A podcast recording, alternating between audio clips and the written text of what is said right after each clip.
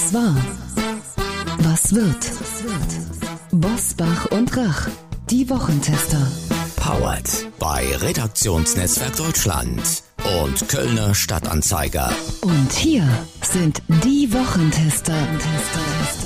Wolfgang Bosbach und Christian Rach.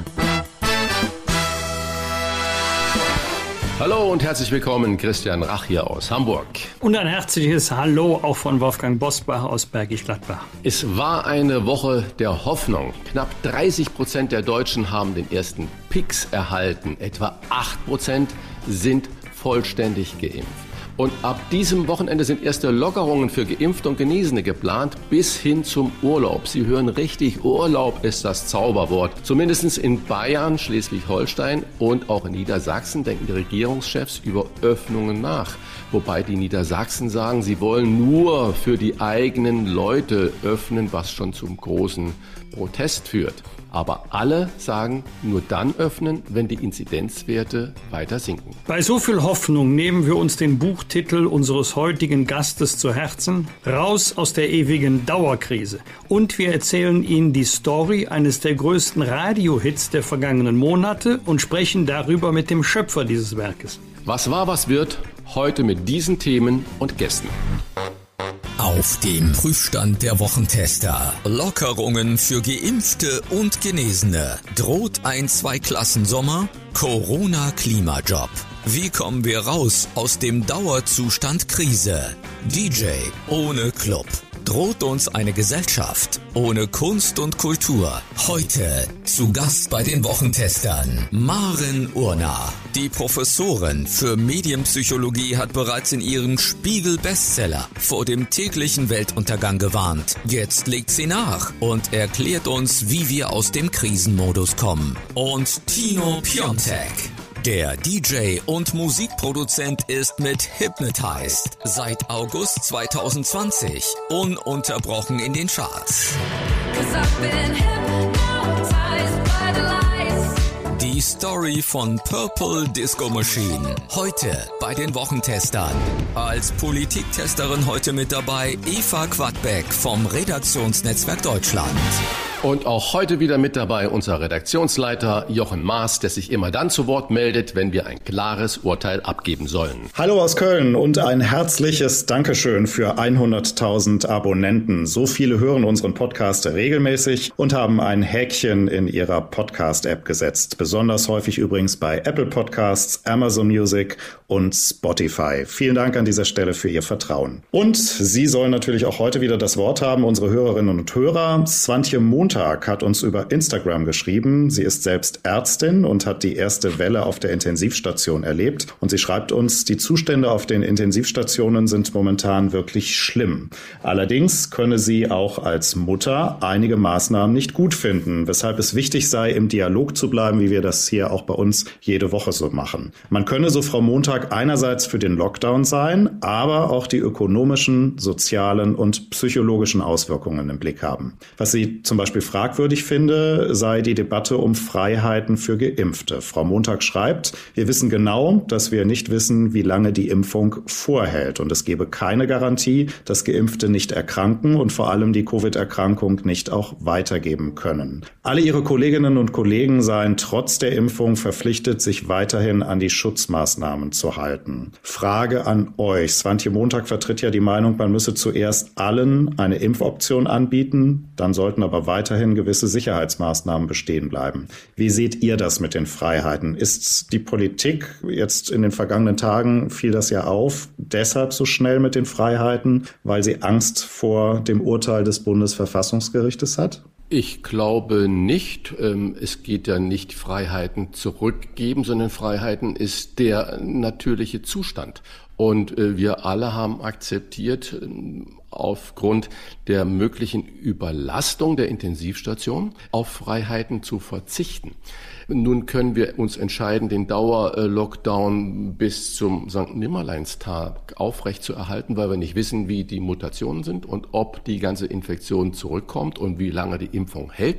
Aber zuerst einmal haben wir die Alternative zu sagen, die Menschen, die erstens sich testen lassen und negativ sind und zweitens die Geimpften, die zwei Impfungen haben, warum sollen die nicht das, was früher gang und gäbe war, wieder erhalten. Also ansonsten haben wir immer wieder nur tausend Gründe zu sagen, wir lockern nicht. Ja, nicht die Ausübung von Grund- und Freiheitsrechten bedarf einer besonderen Begründung, sondern deren Einschränkung. Stichwort Gefahrenabwehr, Infektionsketten gar nicht erst entstehen zu lassen oder zügig unterbrechen zu können. Das betrifft das Thema Nachverfolgung. Aber wenn der Grund für die Einschränkung von Grundrechten weggefallen ist oder weitestgehend entfallen ist, weil die Wahrscheinlichkeit, dass ein Genesener oder ein vollständig geimpfter die Viruslast weitergibt, nur sehr gering ist, dann müssen wir wieder in den Normalzustand äh, zurückkehren.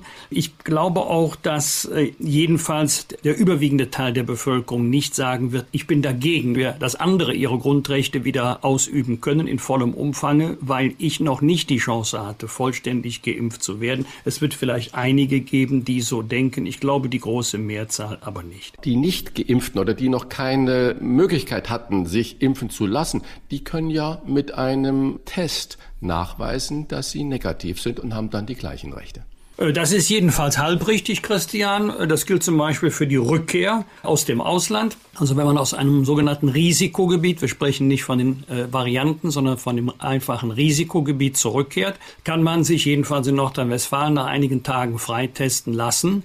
Aber was machen wir mit denen, die vollständig genesen sind und zweimal geimpft plus 14 Tage? Ich glaube, dass auch die Angst der Politik dürfte eher eine latente sein vor den Entscheidungen des Bundesverfassungsgerichtes seit gestern etwas geringer geworden ist. Äh, denn die eine Entscheidung war ja zu Lasten der Kläger. In der Hauptsache wird das Gericht beim Thema Ausgangsbeschränkung wahrscheinlich erst in vier oder sechs Monaten eine Entscheidung treffen. Dann hat sich die Hauptsache vielleicht erledigt, weil wir eine ganz andere Lage haben als heute im Frühjahr 2021. Aber interessant ist, dass das Bundesverfassungsgericht einen Teil abgetrennt hat. Und das ist der Teil Ausgangsbeschränkungen, also Grundrechtseinschränkungen für zweifach Geimpfte und vollständig Genesene. Das heißt durchaus möglich, dass das Bundesverfassungsgericht hier eine andere ähm, Rechtseinschätzung vornimmt, bei der vorläufigen Abwägung, möglicherweise auch dann bei der Endentscheidung. Aber das signalisiert schon, dass auch das Bundesverfassungsgericht sagt, der Regelfall ist die Freiheit. Und äh, die Einschränkung bedarf der besonderen Begründung, nicht die Inanspruchnahme von Freiheitsrechten. Danke für diese klare Einordnung an dieser Stelle. Wir müssen aber noch über ein anderes Thema reden, denn ihr wart am Dienstag zu Gast bei Susan Link und Mickey Beisenherz im Kölner Treff. Wenn man mal so auf Facebook guckt, dann gibt's da den einen oder anderen, der gesagt hat, was pfeift denn da im Studio immer so? Äh, sind da alle Türen offen? Da hat sich der ein oder andere über den schlechten Ton beschwert. Nehmt uns doch mal so ein bisschen mit Backstage, eine Talkshow unter Corona-Bedingungen. Wie hat man sich die in diesen Tagen vorzustellen? Ja, das Pfeifen ist einfach äh, rein physikalischer Grund gewesen gewesen. Es war ja an dem äh, letzten Dienstag wirklich ein Sturm in ganz Deutschland, natürlich auch in Köln. Und äh, die Lüftungssysteme, die es in jedem Studio gibt, die äh, gehen natürlich nach draußen und wenn der Wind da reinpfeift, dann hört man das leider in einem Studio. Und äh, das war der einzige Grund. Ah, das okay. war das Pfeifen äh, des Windes, des Sturms außerhalb des Studiogebäudes. Wie sind die Bedingungen? Wie in jedem öffentlichen Raum. Es gibt Abstand, Masken tragen bis zum Stuhl. Vorher wurde jeder, der da in dem Studio ist, Corona äh, getestet. Das heißt, nur wer negativ getestet getestet wurde, kam da rein. Es gab kein äh, Come Together, wie das sonst immer noch davor und danach ist. Ähm, also alles mit Abstand und am Ende des Tages ohne wirklichen engen Kontakt. Oder Wolfgang, wie hast du das empfunden? Ich weiß nicht, wie es Christian äh, gegangen ist. Mir ist es jedenfalls aufgefallen, dass wir sehr genau zuhören mussten, weil ja die Gäste getrennt waren durch relativ dicke Glasscheiben. Das heißt, wenn die Moderatoren sprachen und die Gäste antworteten, musste ich schon sehr genau hinhören, um zu verstehen, was da gesprochen wird. Deswegen kann ich verstehen, dass sich das auch transportiert auf die Bildschirme. Ich habe so geschmunzelt. Wir haben nach der Sendung, äh, haben wir ja alle eine Bescheinigung bekommen, dass wir jetzt auf dem Weg nach Hause sind von der Arbeit. Und äh, in Köln gilt ja Ausgangssperre ab 21 Uhr. Jetzt war ich stolzer Besitzer dieser Bescheinigung und ich habe gedacht, hoffentlich hält mich jetzt jemand an und ich kann sagen, Moment, Freunde, nein, freut euch nicht so früh, dass ihr endlich mal einen Politiker erwischt habt. Ich darf ja, weil ich von der Arbeit komme. Aber dann hat mich tatsächlich niemand angehalten. Das war natürlich traurig. Aber jetzt mal Hand aufs Herz, wie oft bist du durch die Stadt gefahren, ne, kreuz und quer, in der Hoffnung, dass dich doch jemand anhält? Oder bist du auf dem direkten kein, Weg nach Hause? Äh, kein einziges Mal. Also selbst wenn ich Vorschriften oder Regeln für kritisch halte, halte ich mich trotzdem daran, weil ich ja weiß, dass unzählige nur darauf warten, dass gerade Politiker erwischt werden, weil man dann sagen kann, siehste, das haben wir uns immer schon gedacht, die machen die Regeln, sie halten sich aber nicht daran. Also diese Haltung nehme ich nicht ein, weil ich ein besserer Mensch bin, sondern weil ich einfach nicht Vorurteilen, die auch manchmal berechtigte Urteile sind, noch unterstützen möchte. Ein Thema im Kölner Treff war auch Angela Merkel, unsere Bundeskanzlerin. Spätestens seit Wer wird Millionär wissen wir ja, dass die Handynummern untereinander aus ausgetauscht sind. Herr Bosbach, hat sie sich schon gemeldet? Also ich bin sicher, sie hat es schon oft versucht, aber ich habe auch gestern relativ viel telefoniert. Sie ist nicht durchgekommen. Nein, sie hat sich äh, noch nicht gemeldet, aber äh, mich würde es freuen. Ich glaube auch, ähm, dass sie ähm, ein bisschen so die Sorge hat, wenn ich dem Podcast jetzt Ja sage, habe ich morgen 78 andere Einladungen oder Anfragen. Was mache ich dann damit? Aber ich glaube, spätestens an dem Tag, an dem sie dann nicht mehr Kanzlerin sein wird, haben wir eine realistische Chance. Mehr nicht, aber immerhin die haben wir. Aber wir werden es vorher nicht kundtun, damit eben nicht alle sich da in die Schlange einreihen. So ist das. Wer den Auftritt im Kölner Treff verpasst hat, der hat natürlich dauerhaft die Chance, ich glaube für ein ganzes Jahr, das Ganze nochmal sich anzuschauen in der ARD Mediathek. Und nun starten wir in die Top-Themen der Woche. Wie war die Woche? Wolfgang Bosbach und Christian Rach sind die Wochentester. Wochentester. Ab dem kommenden Wochenende soll es erste Lockerungen für vollständig geimpfte und Genesene geben. Und sogar von Urlaub ab Pfingsten dürfen wir träumen in Regionen mit sinkenden Inzidenzwerten. Wolfgang, löst sich in der kommenden Woche der Corona-Knoten? Ich sag mal endlich. Ja, jedenfalls in den kommenden Wochen, denn wir impfen zurzeit im Schnitt pro Tag etwa 600.000 Personen. Die Einbeziehung der Hausärzte war richtig, im Grunde auch überfällig, wenn jetzt noch die Betriebsärzte hinzukommen, dann können wir wirklich sagen, dass der Impfturbo gezündet hat. Gut 30 Prozent haben schon die erste Impfung, knapp 9 Prozent die zweite. Aber wir haben auch immer noch ganz unterschiedliche Inzidenzwerte im Land zwischen 30, 35 und etwa 540. So groß ist die Bandbreite, aber ein Viertel aller Landkreise und kreisfreien Städte hat schon eine Inzidenz von unter 100. Also jetzt betonen wir mal das Positive Positive und nicht wie sonst aus traurigen Anlässen eher das Negative. 30 Prozent, die eine Erstimpfung bekommen haben, bedeutet aber auch rund zwei Drittel noch nicht. Sind Lockerungen für Geimpfte vor diesem Hintergrund vertretbar? Lieber Christian, Karl Lauterbach befürchtet ja, Zitat, Spannungen, die man kaum ertragen könnte, Zitat Ende. Ich glaube, Lockerungen müssen sein, wenn man gleichzeitig betont, dass äh, für negativ getestete Menschen die gleichen Lockerungen äh, gelten. Das heißt also, damit macht man ja jedem in der Bevölkerung das Angebot, hey, wenn du jetzt noch keine Chance hattest, eine Impfung zu bekommen, geh doch in die nächste Apotheke oder wo auch immer und mach einen Test und lass dir den Stempel geben, dann bist du für zwei Tage auch frei in deinen Besorgungen, in deinen Aktivitäten und so weiter weiter. Wenn man das mal positiv kommuniziert, dann sind die Spannungen, die Karl Lauterbach da erwartet, äh, vermutlich gar nicht wirklich so groß, dass sie dann nicht die positiven Effekte wirklich wegmachen.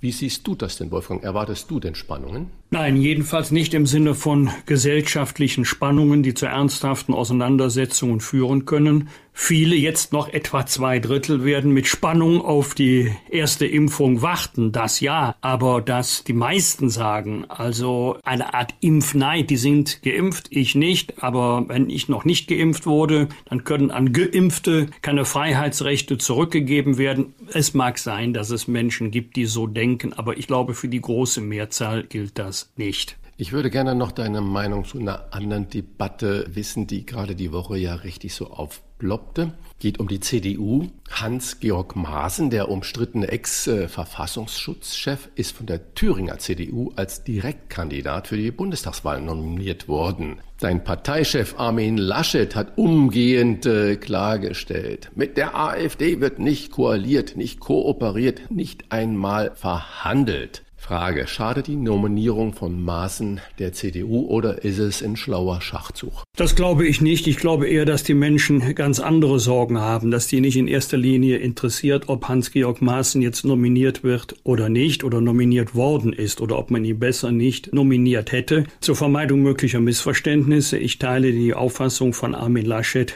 zu 100 Prozent. Ja, mit der AfD wird nicht koaliert, nicht kooperiert, auch nicht einmal verhandelt. Richtig so. Also die Dämonisierung von Hans-Georg Maaßen, die halte ich doch für reichlich übertrieben. Er ist nicht Staatsfeind Nummer eins. Vieles von dem, was er gesagt hat, teile ich nicht, anderes schon. Und ich habe ja über, ja, über 20 Jahre mit ihm zusammengearbeitet in ganz unterschiedlichen Funktionen. Kennengelernt habe ich ihn eigentlich, als er für den Bundesinnenminister Otto Schily, Klammer auf, SPD, Klammer zu, im Innenministerium gearbeitet hat. Und früher bei den Grünen. Früher bei den Grünen, genau, dann zur SPD gegangen. Ich wusste da gar nicht, dass Hans-Georg Maaßen äh, Mitglied der CDU ist, und zwar schon seit langer Zeit, jetzt mittlerweile ja seit einigen Jahrzehnten. Äh, ich habe ihn als Fachmann in puncto innerer Sicherheit kennengelernt. Der eine sieht es so, der andere sieht es anders, aber dass wir uns jetzt tagelang mit der Nominierung von Hans-Georg Maaßen beschäftigen und dass einige Schnappatmung bekommen, das halte ich für etwas übertrieben. Das ist jetzt im Moment Moment nicht das Thema, aber auch die Reaktionen auf alles dicht machen halte ich doch für äh, sehr, sehr übertrieben. Also ich halte es da mit Till Brönner ein bisschen tiefer hängen. Dann ist zum Abschluss äh, nochmal euer Wochentesterurteil gefragt zum Thema Freiheiten für Geimpfte und Genesene. Droht uns ein Zwei-Klassensommer, der Deutschland spaltet? Weil jetzt sitzen viele zu Hause, die über Pfingsten vielleicht schon wegfahren wollen oder zumindest ihren Sommerurlaub Richtung Juni, Juli, August planen. Dann werden wir eine Situation haben, da ist schon ein Teil vollständig geimpft, ein Teil hat die erste Impfung und ein sehr großer Teil hat noch keine Impfung. Ich glaube nicht, dass uns das droht und vor allen Dingen, wenn wir so beherzte Ärzte und Ärztinnen sehen, die haben spontan entschieden, ein lokales Impfzentrum zu eröffnen. First come, first peaks weil sie AstraZeneca-Impfstoff über hatten. Und wenn sich die Geschwindigkeit, in der im Moment geimpft wird, wenn sich das fortsetzt, dann haben bis zum Sommer fast alle Impfwilligen ein Angebot bekommen. Und darüber hinaus gibt es die permanenten Tests, wie schon gesagt. Und ich hoffe und ich glaube auch nicht, dass es da zu einer Spaltung kommt, sondern ich sehe es eher positiv.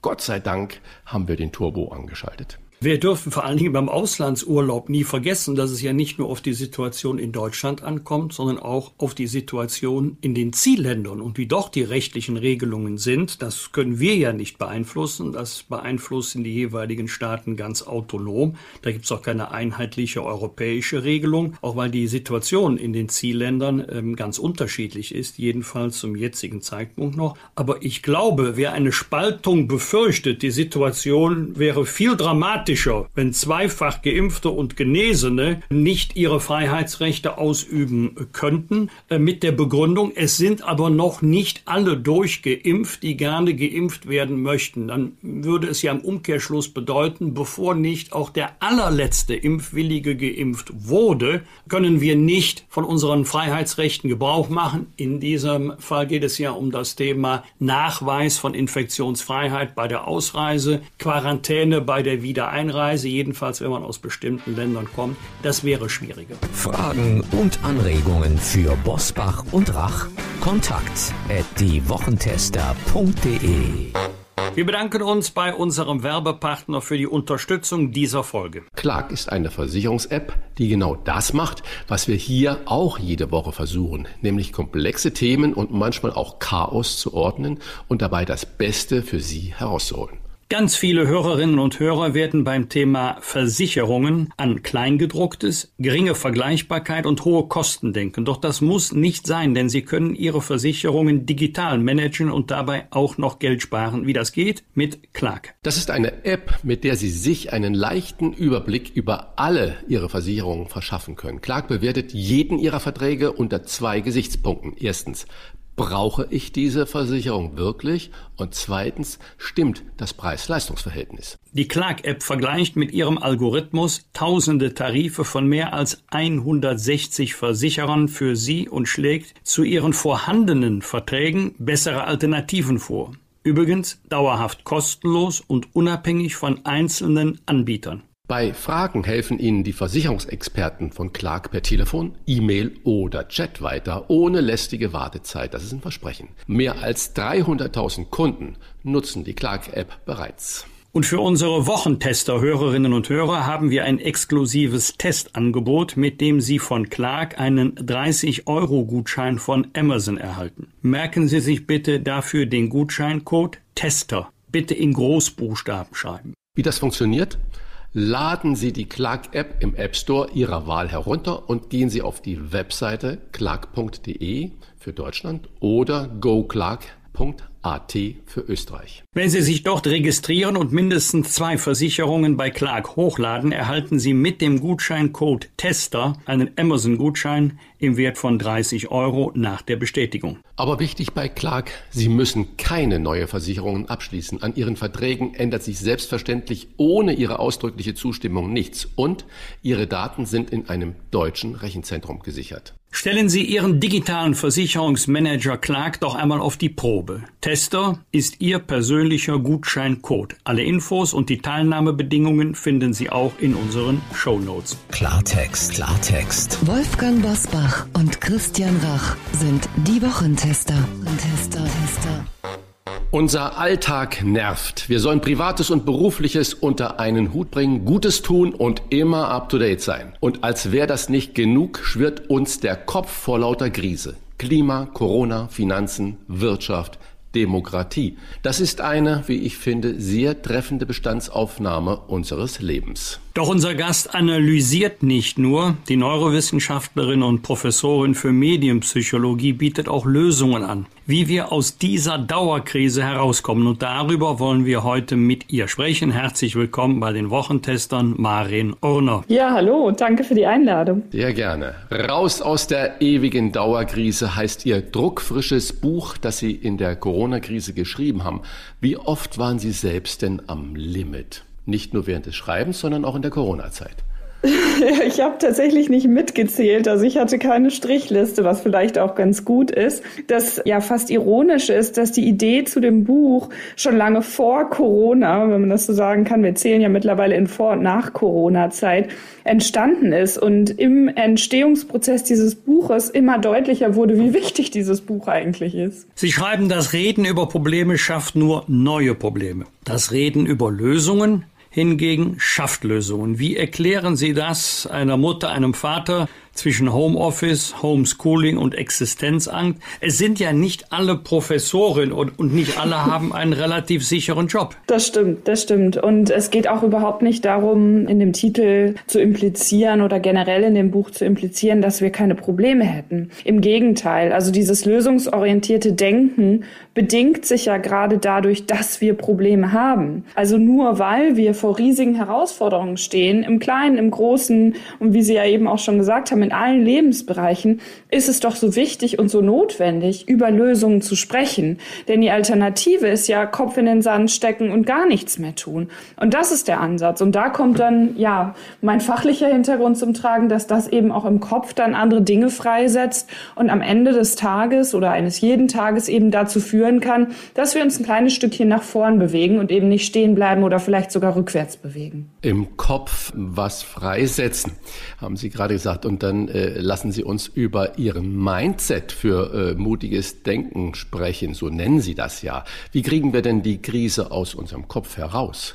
Geht das überhaupt bei diesem Dauerfeuer äh, von jeglicher Nachrichtensendung? Auch wir sprechen hier immer wieder darüber. Wie schafft man das? Also jeder, das, das kleine Wörtchen Mann an der Stelle ist ganz entscheidend. Ich bin ähm, große Kritikerin des Wörtchens Mann, weil ich immer sage, ja, um wen geht's denn eigentlich gerade? Und genau da setzt eben auch dieses im Kopf an. Also, dass jeder bei sich selber tatsächlich anfangen muss und sich einfach zu überlegen, was passiert da gerade mit mir? Also so ein bisschen, ich sage immer, ja, die Metaposition einnehmen. Und natürlich ist das im Trubel des Alltags nicht immer ganz einfach, aber umso wichtiger, weil wir sonst eben in so einen Stressmodus verfallen, wo wir wirklich nur noch hinterherrennen und erschöpft, ja, und von der Krise frustriert und im schlimmsten Fall eben depressiv sind. Das heißt, sich einmal Zeit zu nehmen, so klein sie auch nur sein mag, hinzusetzen, zu stellen oder am besten in Bewegung vor die Tür zu gehen, wenn das Wetter und die Umstände es irgendwie zulassen und zu fragen, was da eigentlich gerade passiert und in diesen Modus, ja, des Reflektierens zu kommen und des, des Austauschens. Ganz wichtig vielleicht auch das gemeinsam mit anderen Menschen, die in einer ähnlichen Lage sind, zu tun und über die Probleme zu sprechen. Und wer sagt, okay, ich kann das nicht, ich möchte da eigentlich nicht drüber sprechen, selbst das Aufschreiben, also wirklich Worte dafür zu finden, für sich selber, ganz allein im Privaten, das hilft schon. Und dann im nächsten Schritt zu schauen, okay, wo kann ich denn jetzt ansetzen, um da kleine, ja, vielleicht Minischritte wagen und deshalb auch das mutige Mindset, um Dinge zu ändern. Und was habe ich eigentlich in der Hand? Und das ist die wichtige Stellschraube im Kopf, dieses Gefühl von Selbstwirksamkeit, von ich habe da einen gewissen Einfluss drauf, wieder zurückzubekommen. Apropos Kopf, Sie sehen das Problem für den Krisenmodus in unserem Denken. Es sei alt und statisch, wenn Sie uns das was genauer erklären könnten. Ja, es, es, wenn wir uns jetzt sehen würden, würden Sie mich schmunzeln sehen, weil genau das ist die ja, wichtige Herausforderung. Wir sind alle Gewohnheitstiere und dieses statische Denken, das ist natürlich ganz tief in uns verankert, weil unsere Umwelt das auch ja fördert. Und mit Umwelt meine ich jetzt nicht irgendwie die Natur da draußen, sondern die Strukturen, die wir uns häufig gesellschaftlich geschaffen haben. Die sorgen dafür, dass es so schwierig ist, aus diesem ja statischen, wie ich es nenne, Denken auszubrechen. Und da sehe ich jetzt, und das soll überhaupt nicht platt und idealistisch daherkommen, aber da sehe ich in der Krise die Chance, weil wenn wir ein bisschen sprachgeschichtlich oder sprachwissenschaftlich einmal auf das Wort Krise schauen, dann bedeutet das erstmal Wendepunkt. Deshalb kann es auch die Dauerkrise und natürlich die ewige Dauerkrise erst recht gar nicht geben. Die Frage ist also, wie können wir diese Krise nutzen, uns aus diesem statischen Denken ja im wahrsten Sinne des Wortes mal so rauszustupsen. Manchmal ist dann die Rede von der Komfortzone. Und das ist genau der Punkt, weil dann eben die alten Dinge, das Statische nicht mehr funktionieren. Und das haben wir ja auch gerade zu Anfang, in vieler, also Anfang von Corona, in vielerlei Hinsicht gesehen. Und diesen Impuls jetzt weiter zu bewahren und zu nutzen, das ist ganz wichtig. Und da müssen wir gesellschaftlich die Strukturen schaffen, die dieses anders um- und Neudenken belohnen. Mussten wir uns aber jetzt in äh, dem vergangenen Corona-Jahr nicht automatisch verändern, weil wir gar keine andere Möglichkeit äh, hatten, sonst wäre die Krise wie so ein Kreisel rumfahren und die Ausfahrt nicht finden. Homeoffice ging natürlich für viele äh, Arbeitgeber, Arbeitgeberinnen lange nicht und natürlich damit auch für die Arbeitnehmenden nicht. Und jetzt muss es gehen. Wir vergessen natürlich bei dieser Betrachtung auch immer die vielen Menschen, die Handwerker, wenn der Elektriker kommt, der Klempner kommt oder auf dem Bau oder die in den Supermärkten Supermärkten, nicht nur an der Kasse, sondern auch die äh, Regale einräumen, in den Krankenhäusern und so weiter und so fort, Polizei und Feuerwehr, die haben alle gar keine Chance auf Homeoffice. Aber trotzdem mussten die sich natürlich auch um Homeschooling ihrer Kinder kümmern. Und da die Frage, hat Corona tatsächlich da etwas Gutes, was die Veränderung betrifft? Es liegt in uns. Also da sind wir, kommen wir genau wieder zu dem zentralen Aspekt mit dem im Kopf. Also Vielleicht zu dem ersten Teil genau das, wir mussten umdenken. Das ist das, wo ich die, die Chance drin sehe. Also so ein bisschen ist es ja häufig mit den Menschen, Stichwort wieder Gewohnheitstier. Erst wenn das Haus äh, am Brennen ist, ja, dann verändern wir uns. Also dieses, im Englischen gibt es den schönen Ausdruck Change by Design or Disaster. Also kriegen wir die Veränderung hin, weil wir es aktiv vorher planen oder eben beim Desaster, wenn es eben nicht mehr anders geht. Aber Auf trotzdem, einmal muss natürlich die Feuerwehr kommen, wenn es brennt. Ne? Richtig, ne? richtig. Egal in welcher Situation Situation wir uns befinden. Richtig, genau das ist ja der Punkt. Also wie doll muss, also wie schlimm muss es erst werden, damit die Feuerwehr im Sekundentakt ausrücken muss, also um bei dem Bild zu bleiben, oder schaffen wir uns dann, und nochmal, ich will das überhaupt gar nicht kleinreden, ja, durch ähm, äußere Umstände, die uns dann zwingen, umzudenken. Also auf einmal waren digitale Konferenzen möglich, ja. Auf einmal waren ganz andere Dinge möglich, wo es vorher immer hieß, gerade in Deutschland, das geht nicht, das können wir so nicht machen. Und jetzt bezogen auf die ganz vielen Berufe, die natürlich nicht den Luxus haben, im Homeoffice arbeiten zu können, weil einfach ein direkter Kontakt notwendig ist. Auch ja das große Stichwort der Systemrelevanz. Auch das sehe ich als eine riesen wichtige Diskussion, die wir dann aber eben auch wieder problemorientiert oder lösungsorientiert führen können. Ich, ich bin eigentlich keiner, der so gerne unterbricht, aber wenn, ich kenne, so, ich kenne in meinem Umfeld so viele Menschen, die jetzt Corona-bedingt, über das, was wir gerade sprechen, zu Hause bleiben, Homeoffice haben und drei Kinder haben, die sagen, bitte, bitte, lass mich mal wieder ins Büro gehen. Also ich kann das absolut nachvollziehen. Und das ist genau der Punkt, wo wir lösungsorientiert drüber sprechen müssen. Weil es hilft uns doch nicht zu sagen, okay, das ist jetzt die Situation und das läuft schlecht und schlecht und wird immer schlechter.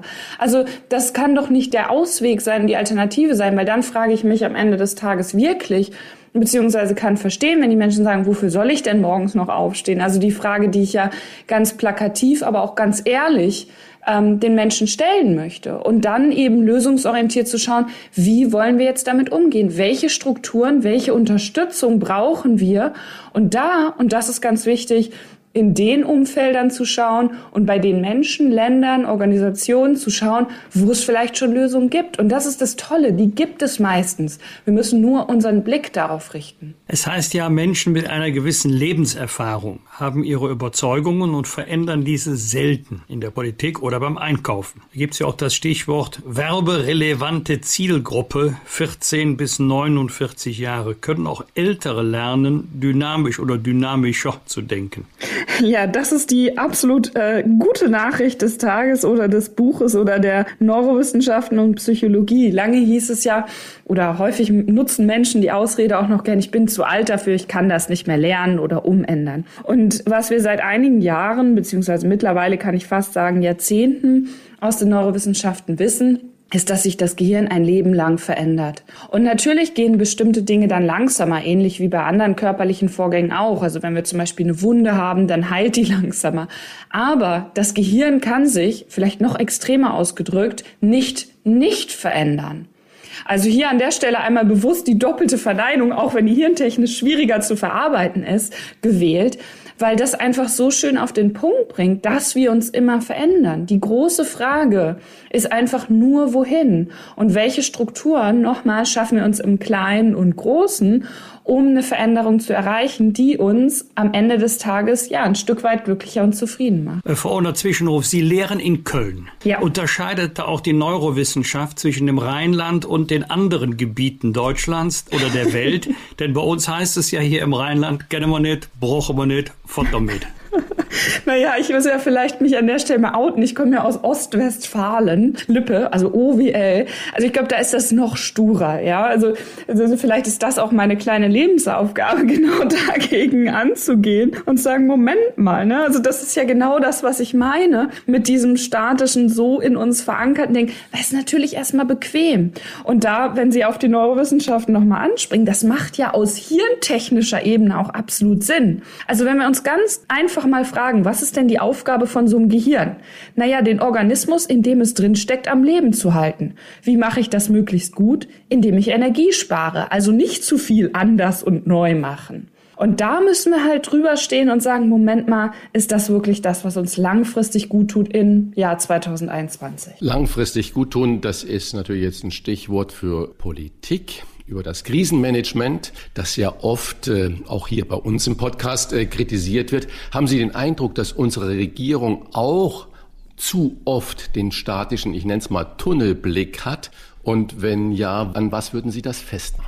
Auf jeden Fall, weil die Diskussion dort auch zu problemorientiert und vor allen Dingen zu sehr, das ist die nächste Zutat beim dynamischen Denken, in ja, Lagern funktioniert. Also ich mache es mal ganz plastisch oder ganz greifbar. Was haben wir in der Politik? Natürlich Parteien. Und jetzt sind wir auch noch im Wahljahr, hurra. Also dann ist natürlich ganz viel, was irgendwie über Partei Grenzen oder Abgrenzung vielleicht besser gesagt definiert wird und da dann noch mal einen Schritt zurückzugehen und noch mal uns dran zu erinnern, wie war das denn eigentlich im Frühjahr 2020? Also ich habe mit Begeisterung dort politische Debatten verführt, weil ich äh, nicht verführt, sondern beobachtet, mitverfolgt weil ich das Gefühl hatte, dass endlich mal Politik gemacht würde. Also dass nicht die Parteifarbe oder äh, der Name dort im Vordergrund stand, sondern dass die Inhalte, also das, wofür Politik tatsächlich verantwortlich ist, im Vordergrund stand.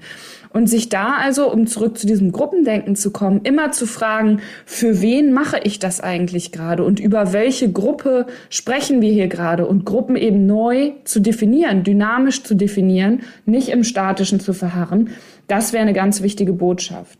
Und zweite, vielleicht noch ergänzende Sache, die da ganz wichtig ist, häufiger nach dem Wofür statt nach dem Wogegen zu fragen. Also das knüpft dann direkt auch an dieses lösungsorientierte Denken an.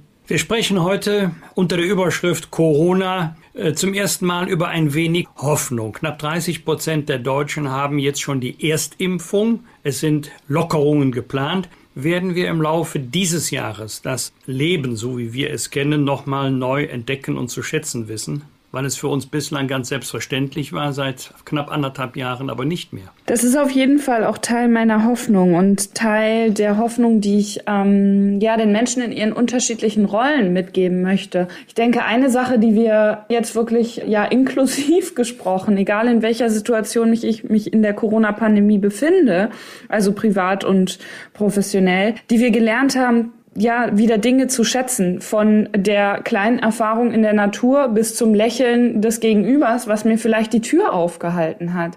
Auf der anderen Seite weiß ich aber in Anführungsstrichen leider als Neurowissenschaftlerin auch über die ja, Gewöhnungseffekte. Also sprich, das können wir auch sehr schnell wieder verlieren oder es kann im schlimmsten Fall, das kennen wir ja auch aus wirtschaftlichen Zusammenhängen, zu sogenannten Rebound-Effekten kommen also, dass es ein besonders hohes Maß dann an äh, gegenteiligem Verhalten gibt. Also sprich, die Menschen dann sagen, so jetzt fahre ich erst recht äh, noch mal dreimal mehr in den Urlaub und ja schädige damit meine eigene Zukunft und das Klima und Co. Also sprich, da wirklich Diskussionen zu führen, die immer die Frage in den Mittelpunkt stellen, worum geht es eigentlich wirklich, was wollen wir als Individuen und als Gesellschaft erreichen und was hat uns diese Zeit eben auch, ohne jetzt zu pädagogisch klingen zu wollen, gelehrt und mitgegeben. Dann lassen Sie uns mal darüber sprechen, was die jungen Menschen aus dieser Zeit äh, ziehen sollen und da wollen. Wenn die jetzt denken, als junger, fitter und nicht geimpfter darf ich womöglich äh, meinen Sommer nur auf Balkonien urlauben und während die Durchgeimpften, sprich auch die Älteren schon auf Mallorca sind. Wie löst man so einen Konflikt im Kopf, ohne neidisch oder äh, zynisch zu werden? Ja, ganz wichtiger Punkt, den Sie ansprechen. Auch da geht es natürlich wieder um Kommunikation. Also was ist denn die Chance, die wir als Menschen haben, wenn jeder bei sich selber im Kopf natürlich anfängt? Naja, dann sage ich immer die nächste Sache, die so ein Gehirn mit sich bringt, es ist nicht gern allein. Also wir sind soziale Wesen und genau darum vergleichen wir uns natürlich auch. Und wir vergleichen uns natürlich immer am meisten mit dem direkten Umfeld. Und auch das soll jetzt nicht irgendwie ähm, ja nach Gutmenschentum, was ja häufig so ein bisschen oder sehr negativen Touch hat, klingen, aber einfach auch mal zu schauen, wie denke ich diese Gruppe größer und weite meinen Blick vielleicht auch über Landesgrenzen hinaus und frage, was ich eben sagte, worum geht es eigentlich wirklich und was sind denn potenzielle Ziele in meinem Leben? Also ich will jetzt gar nicht die Schuldfrage oder so aufmachen, aber ich glaube, aktuell brauchen wir unseren Blick nur Richtung Indien zum Beispiel wenden, aber auch in viele andere Länder, um einfach mal einzuordnen und zu schauen, Thema wieder Gewohnheiten. Was ist eigentlich normal? Ja, was gehört zu so einem normalen Alltag dazu? Und natürlich sehe ich auch ich mich danach ganz stark äh, mal wieder in den Urlaub fahren zu können, gar keine Frage, ja. Aber die Frage ist einfach, ist das das, was mich am Ende des Tages dann zu dem glücklicheren und besseren Menschen macht? Und gehe ich da so in diese Neiddebatte rein? Oder frage ich mich eher, wie ich eigentlich in Zukunft in einer Welt, in der es begrenzte Ressourcen gibt und vielleicht auch eine Umgebung gibt, die mir das ganz stark aufzeigt, ja, positionieren möchte und wie ich da ein glückliches Leben führen kann. Frau Orner, Sie schreiben in Ihrem Buch über den ausgeprägten Wunsch des Menschen, dazuzugehören. Nun haben wir mehr als ein Jahr lang unsere sozialen Kontakte eingeschränkt. Was macht das mit uns? Das wäre die erste Frage. Und die zweite. Bisher hatte für mich das Wort Neugier immer so ein bisschen eine negative Konnotation. So wie die Eltern gesagt haben, nun seid man nicht so neugierig. Und ich habe immer gesagt, Männer sind sowieso nicht neugierig, die sind bestenfalls stark interessiert. In ihrem Buch geben Sie aber ähm, dem Begriff Neugier auch eine sehr positive Bedeutung. Warum? Ja, ich fange mal bei der ersten Frage an mit den sozialen Kontakten. Und natürlich ist das etwas, was uns negativ beeinflusst, weil wir eben alle diese sozialen Wesen sind. Also ich meine, warum werden denn in Anführungsstrichen illegale Partys gefeiert? Naja, weil wir alle ausgehungert sind nach sozialen Kontakten. Und die, die auf engem Raum mit wenigen Menschen sehr viel Zeit verbracht haben, sind vielleicht ausgehungert nach mal allein sein oder anderen sozialen Kontakten. Die, die allein wohnen, sind noch mehr ausgehungert. Also auch da wieder zu schauen, wie wichtig dieser Austausch ist und wie wir den vielleicht auch in Zukunft wichtiger nehmen wollen und gestalten wollen. Also eine Sache, die ganz gut untersucht ist zum Beispiel, ist, dass die Nutzung des Telefons für das, wofür es ursprünglich mal gemacht war, also auch in Zeiten von Smartphone, nämlich einfach anzurufen, dass die rapide nach oben gegangen ist und dass das Telefonieren tatsächlich ja die beste Alternative ist im Vergleich zu einem direkten Treffen offen weil es natürlich sehr viel direkter ist als zum Beispiel das ständige Tippen, wo wir immer so eine gewisse Pause drin haben und teilweise eben auch besser als diese Videokonferenz, weil dort einfach eine unnatürliche Abbildung stattfindet, ohne da jetzt zu weit ins Detail gehen zu wollen. Also da halt auch einfach zu schauen, wie kann ich mir diesen sozialen Austausch über die noch vielleicht bevorstehenden harten Wochen und Monate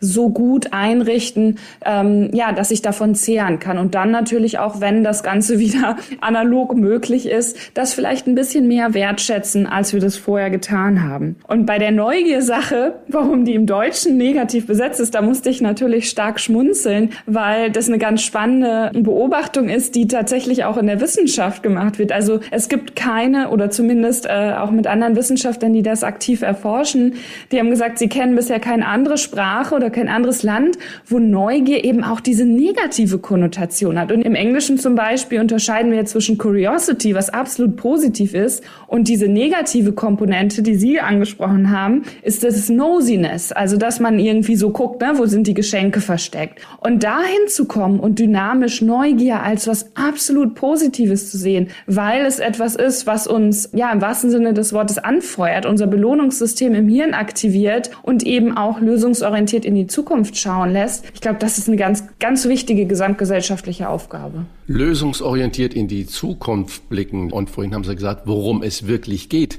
Sie sind ja Wissenschaftlerin und beobachten während der Pandemie den permanenten Streit über die Frage, wie absolut die Politik wissenschaftlichen Rat nehmen sollte. Weil das Leben natürlich viel mehr ausmacht als eine rein virologische Sicht auf die Gesundheitsgefahr, haben wir zum Beispiel die Nöte und die Wirklichkeit der Kinder und der Selbstständigen zu spät ernst genommen. Weil eine Wirklichkeit gibt es ja nicht. Richtig, ja.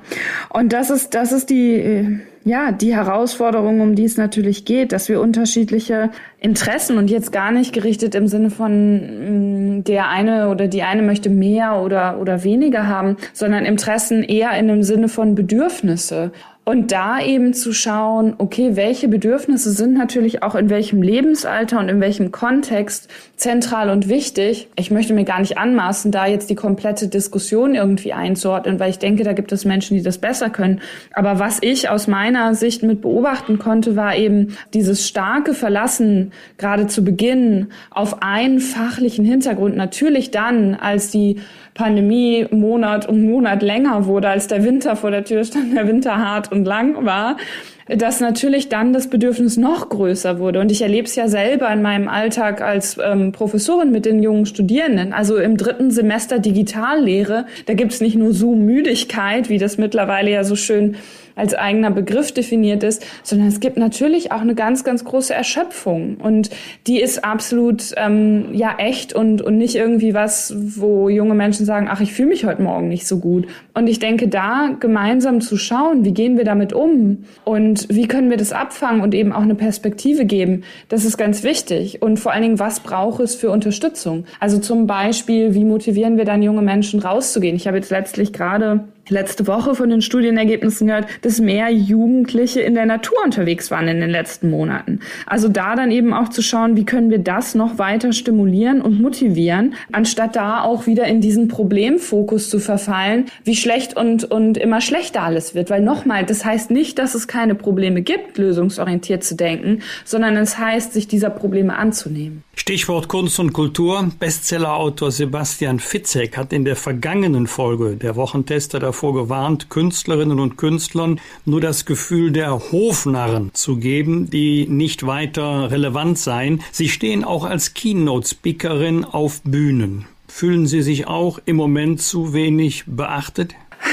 zu wenig beachtet im Moment nicht, aber natürlich vermisse ich das Bühnenleben auch. Also, weil das genau wie Sie sagen, ja ein Stück weit meiner Arbeit und meines Daseins ausmacht. Und es ist ein ganz anderer Austausch, wenn ich äh, ja eine digitale Vortrag oder bei einer digitalen Konferenz präsent bin oder wenn ich in einem direkten Austausch, das gilt ja für mich genauso, mit Menschen bin. Also seien es die Studierenden oder sind es die Bühnen. Aber ich habe tatsächlich viele Freunde, die im künstlerischen Bereich tätig sind und spreche mit denen auch ganz offen darüber, was es mit denen macht und natürlich auch, was das so ähm, ja nicht nur macht im Sinne von jetzt finanzielle Sorgen, sondern wirklich auch Daseinssorgen. Also das, wofür sie morgens aufstehen, natürlich zu einem großen Teil einfach erstmal weggebrochen ist. Und ich denke, dass wir da auch offen diskutieren müssen, welche Hygienekonzepte und welche Herangehensweisen sinnvoll sind, ohne jetzt irgendwie äh, Leid und potenzielle Gefahren kleinzureden. Wenn Sie persönlich in der Dauerkrise feststecken,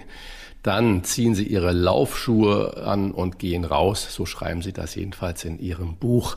Welchen Effekt hat das denn dann bei Ihnen? Also ich, ich hoffe nicht nur bei mir, beziehungsweise alles aus der Forschung zeigt, dass das, dass das ein sehr, sehr gutes ja, Hilfsheil und ähm, ich habe es mal als Wundermittel bezeichnet, also Bewegung. Warum verschreibt mir niemand diese Wunderpille? Und habe dann über das Heilmittel der Bewegung und natürlich am besten, wie Sie auch schon gesagt haben, draußen in der Natur, weil das einfach ganz viele Dinge im Körper freisetzt. Also durch die Bewegung erstmal, aber natürlich auch durch dieses nicht abschalten. Also wenn wir abschalten, dann werden wir tot. Man heißt ja ich muss mal abschalten, das ist Quatsch, sondern durch dieses Umschalten im Gehirn. Also ohne technische Geräte unterwegs zu sein, ohne den ständigen Input von äh, Nachrichten, News, sondern wirklich den Input auf das zu begrenzen, zu einzuschränken und zu konzentrieren, um es positiv zu formulieren, was mich direkt umgibt. Und auch das mag jetzt so ein bisschen nach ähm, rosa Wolke klingen, ist aber absolut ernst gemeint. Also das Zwitschern der Vögel und jetzt gerade im Frühling die grünen Pflanzen. Wir wissen mittlerweile, mittlerweile aus zahlreichen Studien nicht immer genau, wie das funktioniert, aber dass das so gute und positive Auswirkungen auf uns hat. Und wenn das gekoppelt wird mit der Bewegung, dann ist es wirklich ein Wundermittel. Also da brauchen wir keine Pillen einwerfen oder sowas. Das ist, ist die beste Medizin. Wir bedanken uns für die Gebrauchsanweisung, dem Krisengefühl zu entkommen und dass wir alle aus unserem Alltag kennen. Wer noch mehr wertvollen Rat braucht, dem empfehlen wir das Buch Raus aus der ewigen Dauerkrise von Marin Urner. Vielen Dank für Ihren Besuch bei den Wochentestern. Sehr gern und danke für die herausfordernden Fragen. Bleiben Sie in Bewegung. Sie auch. Danke. Gleich bei den Wochentestern die Story hinter einem der größten Hits des vergangenen Jahres.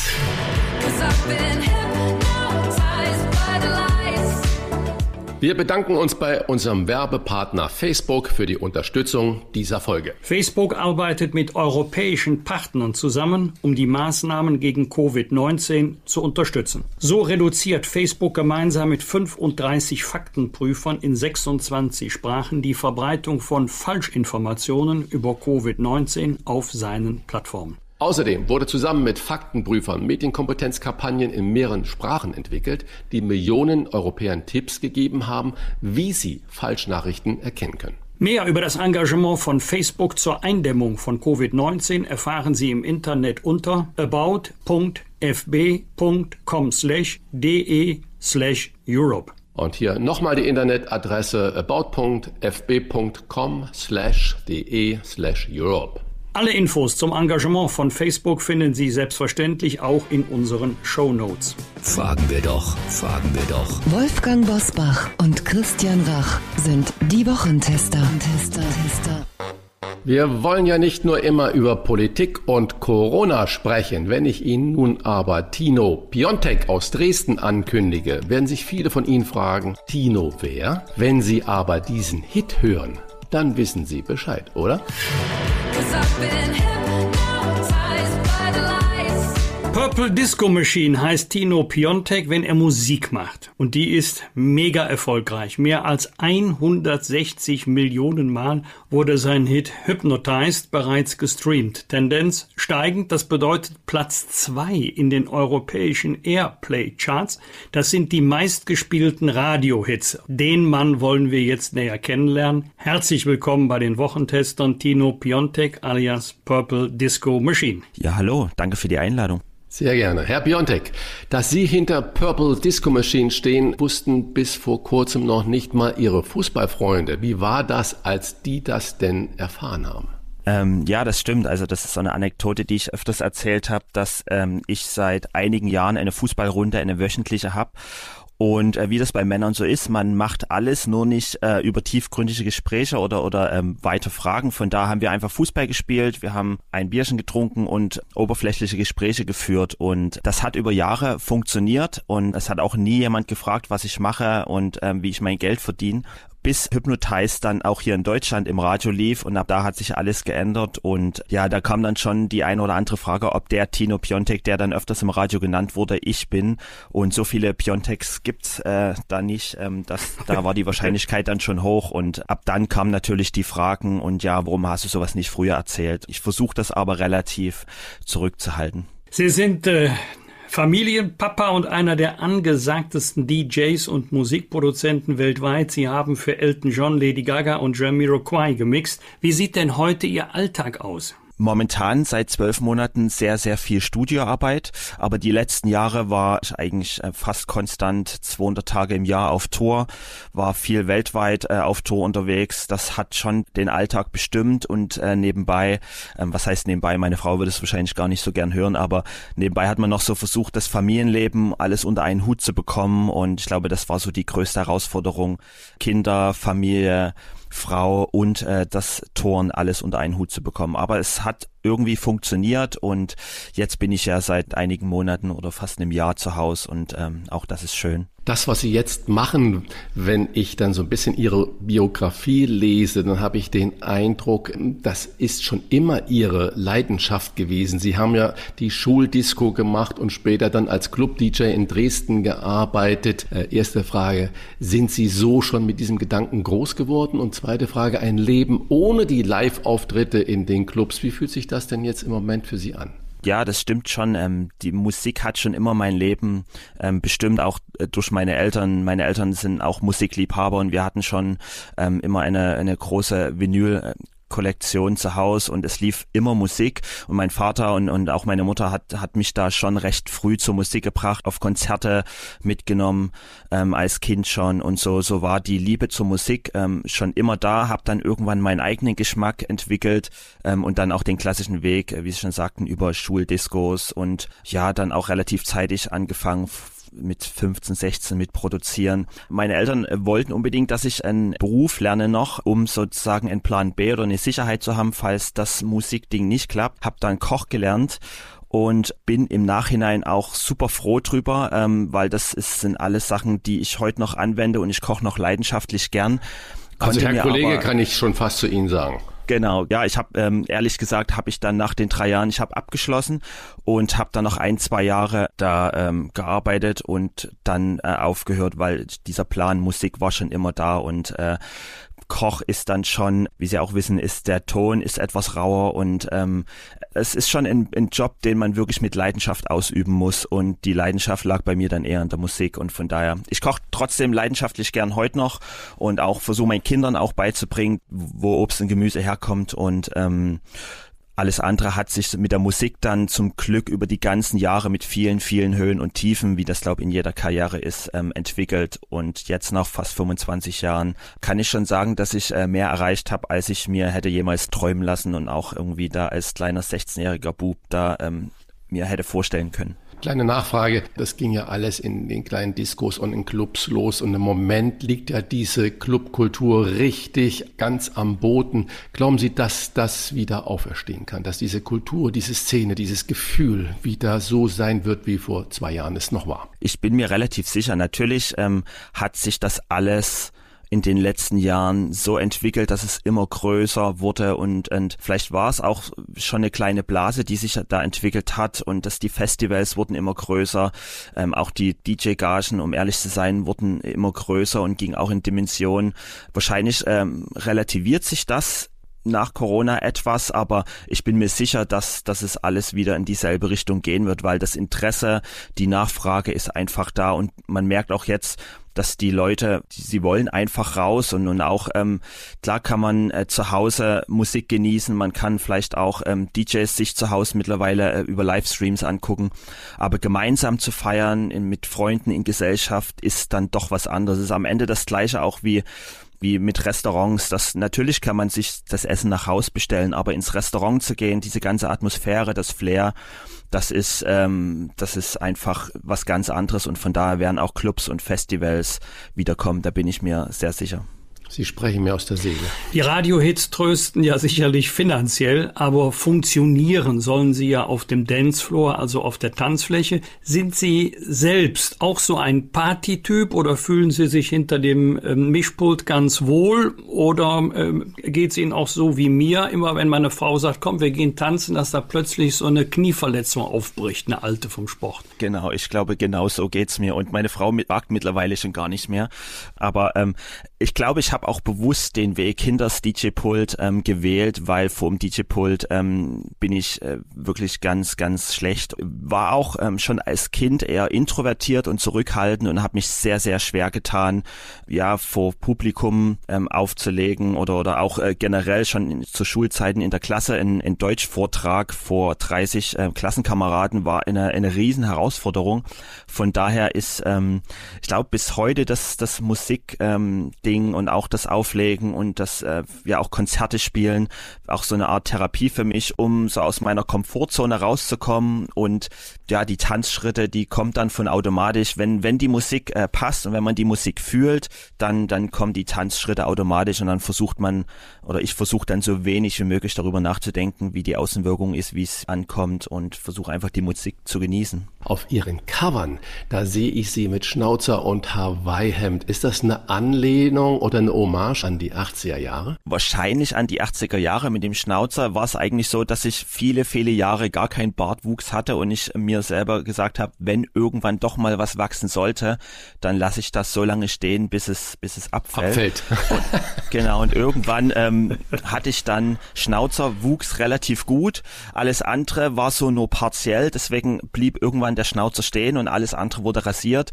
Und natürlich ist auf der anderen Seite auch so eine Vorliebe. Ich äh, schaue nach wie vor viel, viel 70er, 80er Filme. Magnum ist dann wahrscheinlich auch mit Schnauzer und Hawaii Hemd äh, oder Tom Selleck besser gesagt, so ein, so ein Vorbild, was ich bis heute mir noch anschaue. Und wahrscheinlich ist es auch ähm, unterbewusst so eine Hommage an, an die Zeit. In den Charts sind sie nicht der Tino, sondern Purple Disco Machine.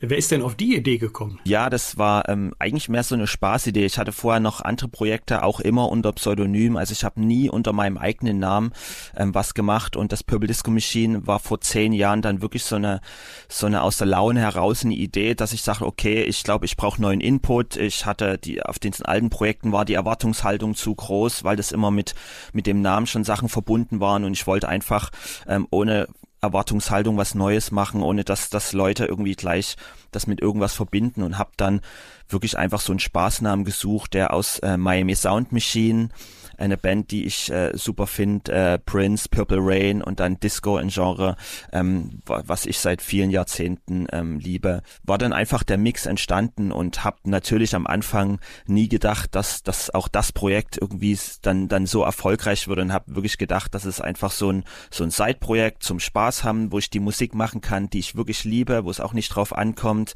da in irgendwelchen Radios zu landen oder auf äh, DJ-Playlists zu kommen, sondern das war einfach für mich entstanden entstanden und irgendwann wurde das dann sehr, sehr schnell sehr groß und ab da gab es auch Momente, wo ich dachte, okay, vielleicht hätte ich mir bei der Namenswahl etwas mehr Mühe geben sollen, aber mittlerweile bin ich äh, glücklich damit und äh, ja. Schön. Äh, DJ-Playlist ist äh, das Stichwort. Wer heute die aktuelle Chartmusik hört, der trifft natürlich häufig auf DJs wie Sie oder Robin Schulz und Felix Jane. Werden die Hits heute durch Perfektion gemacht und wie lange mixen Sie an einem Hit wie Hypnotized, äh, bis Sie zufrieden sind? Also Perfektion, ich glaube, jeder Musiker hat ja seinen eigenen Weg, Perfektion zu erreichen. Und ähm, ich bin jemand, für, für den ist, gilt es so, weniger ist mehr und ähm, versuche meine Songs schon sehr reduziert und ähm, auf, auf die wichtigsten Elemente, was bei Hypnotize äh, Stimme von Sophie war, dass, dass der Song wirklich sehr reduziert auf ihre Stimme war. Und ähm, was die Zeit angeht, ist es total unterschiedlich. Bei Hypnotize war es zum Beispiel, dass ich den, den Song, also das Demo, den, den Hintergrundsong in, ich glaube, in drei Tagen komplett fertig hat. Und mit Sophie haben wir dann noch vielleicht zwei, drei Wochen die Aufnahmen in, in London gemacht und somit äh, war der Song wirklich innerhalb von zwei Monaten fertig und äh, wir haben auch nichts mehr groß geändert, weil wir, weil ich hatte von Anfang an das Gefühl, dass gerade dieses diese Einfachheit und dieses Raue in dem Song, dass das äh, den Song auch ausmacht und habe auch fast alles analog produziert mit diesen mit diesen Synthesizern, die damals zu der Zeit ähm, ähm, schon verwendet wurden. Und äh, im Vergleich zum Beispiel zu meiner neuen Single Fireworks, da habe ich fast sechs Jahre daran gearbeitet, bis die von, von der Entstehung der Idee zum Abschließen des Songs sind da viele, viele Jahre vergangen, habe auch viele, ja, in New York dann den Kinderchor zum Beispiel aufgenommen. Das waren dann über viele Jahre so, ein so ein ganz langer Weg, bis der Song dann entstanden ist. Und so ähm, hat jeder Song seine eigene Geschichte. Ähm, jetzt wird's peinlich, aber nicht für Purple Disco Machine, sondern für mich. Ähm, vielleicht bin ich aber nicht der Einzige, der so reagiert. Ich kann Ihnen sagen, welche Lieder, welche Songs ich toll finde, aber ich hätte es sehr, sehr schwer zu begründen, warum ich diese Lieder gut finde. Also so ähnlich geht's mir auch bei Kunstwerken oder bei Gemälden. Und würde ich sagen, das gefällt mir. Wenn man mich fragen würde, warum, dann hätte ich schon Probleme. Wie erklären Sie sich so einen Erfolg wie Hypnotized oder wenn Sie fertig sind, wenn Sie sagen, das war's jetzt. Ahnen Sie da schon, dass das ein Riesenerfolg wird? Oder hatten Sie auch mal Titel, wo Sie denken, das ist ein Knaller und ist dann doch kein Knaller gewesen? Ich glaube, da geht's mir wie Ihnen, dass, dass äh, man braucht dieses Gefühl und wenn man den Titel hört, braucht man dieses äh, spezielle Gefühl. Mag man ihn oder mag man ihn nicht? Und ich glaube, das ist auch ein subjektives Empfinden, was ja bei jedem anders ist. Bei jeder Kunst ist es so, dass jeder andere Empfindungen hat. Und ähm, was ich irgendwann ganz früh gelernt habe, ist, dass es absolut nicht funktioniert, es jedem recht zu machen. Von daher, man sollte am Ende gerade bei meiner Musik Songs produzieren, die mich glücklich machen, mit denen ich ähm, super zufrieden bin und hinter denen ich stehen kann. Und natürlich ist es, merkt man das schon. Gerade bei Hypnotized hatte ich relativ früh das Gefühl, dass der Song irgendwas Besonderes hat. Ich konnte es auch nicht in Worte fassen.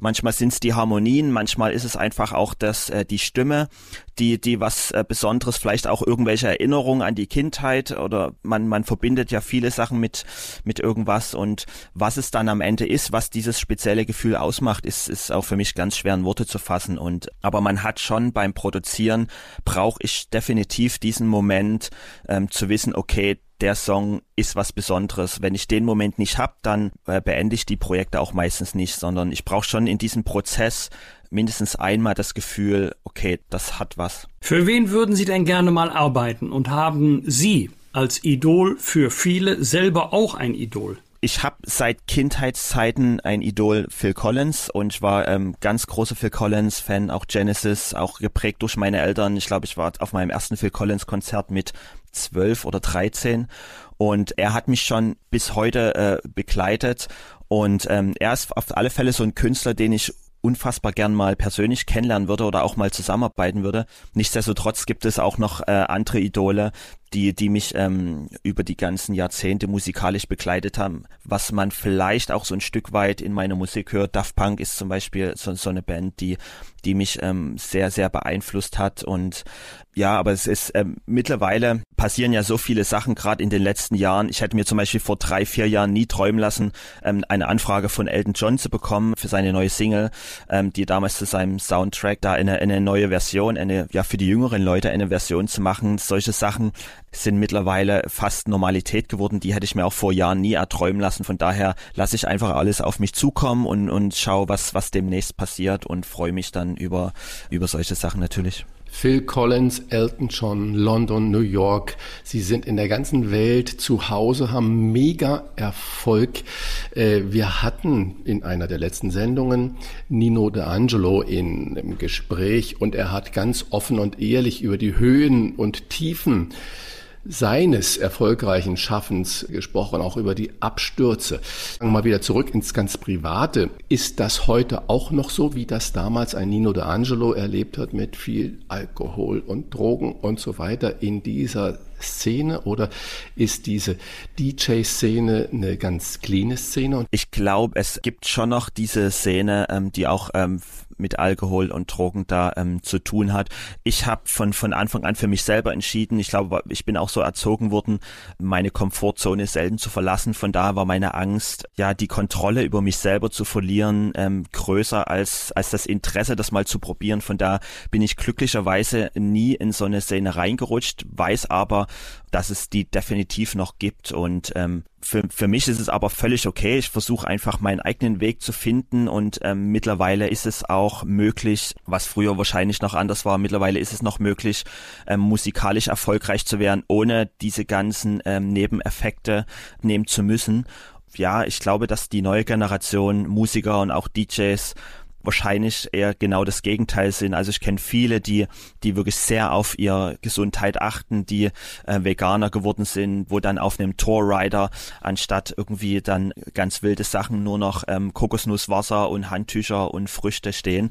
Also ich glaube, das hat sich auch so ein, in, zumindest in diesem ganz hohen professionellen Level etwas, etwas geändert. Und wenn ich jetzt äh, überlege, mit vielleicht so 120 Shows im Jahr, die kann ich nur professionell durchhalten, auch gerade weil man ja äh, viel am Reisen ist und dann Jetlag und das funktioniert auf dem hohen Level wirklich nur, wenn man ganz diszipliniert ist und, und einfach auf seinen Körper hört und achtet.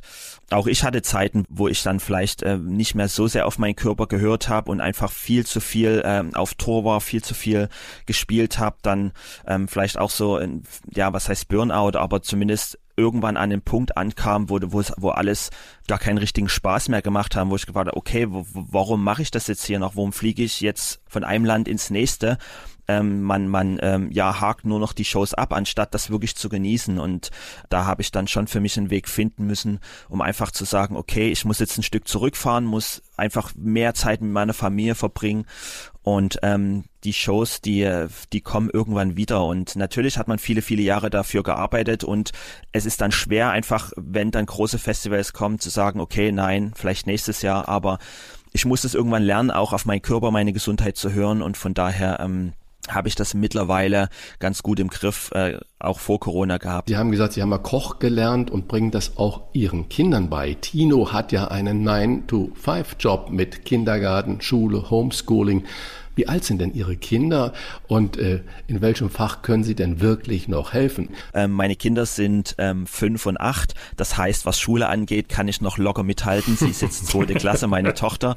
Ich glaube, lange wird das nicht mehr gut gehen und ähm, das in, in dem Homeschooling hat man schon, also gerade der erste Lockdown letztes Jahr, da war meine Tochter erste Klasse, was ähm, wo es mit Lesen noch sehr schwer war. Das heißt, man musste wirklich bei ihr sein und alles erklären. Und mein Sohn ist dann Kindergartenalter gewesen gewesen, er permanent bespaßt werden wollte, wie Jungs so sind. Und da war das schon ein, ein großes Spagat. Meine Frau war arbeiten, sie arbeitet, ähm, sie ist in der Forschung im Labor und musste da halt auch ähm, vor Ort sein. Und ähm, ja, da war das schon eine große Herausforderung und ähm, ein komplett anderes Leben, als ich die ganzen Jahre zuvor geführt hatte. So hat man, ich vorher hatte ich mich immer so ein bisschen aus der Verantwortung genommen, was so erzieherische Sachen, also unterbewusst irgendwie auf meine Frau abgelegt und jetzt musste man plötzlich äh, große Entscheidungen, was die Kinder betrifft, treffen und das war schon eine Umstellung. Und ähm, aber ich glaube, mittlerweile haben wir uns ganz gut eingegruft und ähm, ja. Von den großen Bühnen der Welt zum kleinen Einmaleins. Genau, so ist das, so spielt das Leben. Nach dem Homeschooling geht's ab ins Studio, um neue Hits zu schreiben. Auf dem Weg nach ganz oben ist bereits der Nachfolger von Hypnotized, Fireworks. Das kennen Sie nicht nur aus dem Radio als Musik, jetzt wissen Sie auch, was der Urheber dieses Werkes denkt, wie er lebt, was die Gründe für seinen Erfolg sind. Danke für diesen Blick hinter die Kulissen. Danke nach Dresden an Purple Disco Machine, Tino Piontek. Ich danke euch. für ja. das nette Gespräch. Danke. Ja, das war wirklich aufschlussreich und spannend. Rauf und runter. Wolfgang Bosbach und Christian Rach sind die Wochentester. Tester. Wir geben Ihnen an dieser Stelle unsere ganz persönliche Bewertung ab über das, was wir in dieser Woche gut oder schlecht fanden. Daumen hoch oder Daumen runter. Klare Urteile sind gefragt. Lieber Wolfgang, gab es für dich in dieser Woche etwas, bei dem du gesagt hast, Daumen hoch oder auch runter? Beine Daumen hoch für die fleißigen Ermittler beim Bundeskriminalamt, dass sie diese Plattform Boys Town lahmgelegt haben. Kinderpornografie, Boys Town lässt die Vermutung entstehen, dass es überwiegend Jungens waren, die hier äh, missbraucht, fotografiert, gefilmt wurden, dann auf Plattform eingestellt mit 400.000 Nutzern weltweit, eine der größten Plattformen ihrer Art. Drei muss man ja heute sagen, mutmaßlich äh, Verantwortliche aus Deutschland wurden festgenommen. Das geht nur mit guter internationaler Zusammenarbeit und das mag sich jetzt etwas einfach anhören, aber ich weiß, wie schwierig es ist, eine solche Plattform auszuheben und ähm, die Täter, die Hintermänner, die dafür verantwortlich sind, dingfest zu machen, zu überführen. Ich hoffe, dass niemand bei seiner Verteidigung vor Gericht sagen wird, wir haben doch selber keine Kinder missbraucht. Wir haben doch nur die Bilder oder Filme angesehen oder auf der Plattform getauscht. Darauf basiert das gesamte Geschäftsmodell des sexuellen Missbrauchs von Kindern, dass es Nutzerinnen und Nutzer gibt. Natürlich muss es das Oberziel aller Bemühungen sein, die Kinder zu retten, sofern sie sich noch in den Klauen der Täter befinden. Aber diejenigen, die sich das ansehen, ähm, die Dateien herunterladen, weitergeben, tauschen, die befeuern diese Verbrechen. Und deswegen kann ich nur hoffen, dass es nicht bei der Aushebung der Plattform bleibt, sondern dass es auch äh, harte strafrechtliche Konsequenzen gibt. Gott sei Dank hat der Gesetzgeber Ende März äh, das Recht deutlich verschärft. Daumen runter. Tja, tut mir als Fußballfan leid für den Deutschen Fußballbund. Was der zurzeit für ein Bild abgibt, das ist unbegreiflich. Für mich ist es auch etwas zu schlicht zu sagen, also dieser unsägliche Nazi-Vergleich von DFB-Präsident Keller mit seinem Vize Koch, dieser Vergleich sei nun verantwortlich für das schlechte Bild, was der DFB im Moment abgibt. Also alle Nazi-Vergleiche sollten wir mal sein lassen. Die stimmen hinten und vorne nicht. Das geht immer schief. Ich weiß nicht, warum es trotzdem immer wieder versucht wird. Aber gerade in dieser Zeit müsste doch der äh, DFB als Anwalt, vor allen Dingen des Amateurfußballs, ein großes Ansehen haben in der Bevölkerung, auch bei der Politik. DFL, Christian Seifert, hochprofessionell ähm, geführt beim DFB ist das leider nicht der Fall. Die haben über 200 Mitarbeiterinnen und Mitarbeiter in der DFB-Zentrale in Frankfurt. Also ich hoffe wirklich als Fan, dass der DFB wieder in die Spur kommt und dass er dann aus den Schlagzeilen herauskommt, jedenfalls aus den negativen. Was hat dich in dieser Woche besonders geärgert oder gefreut, Christian?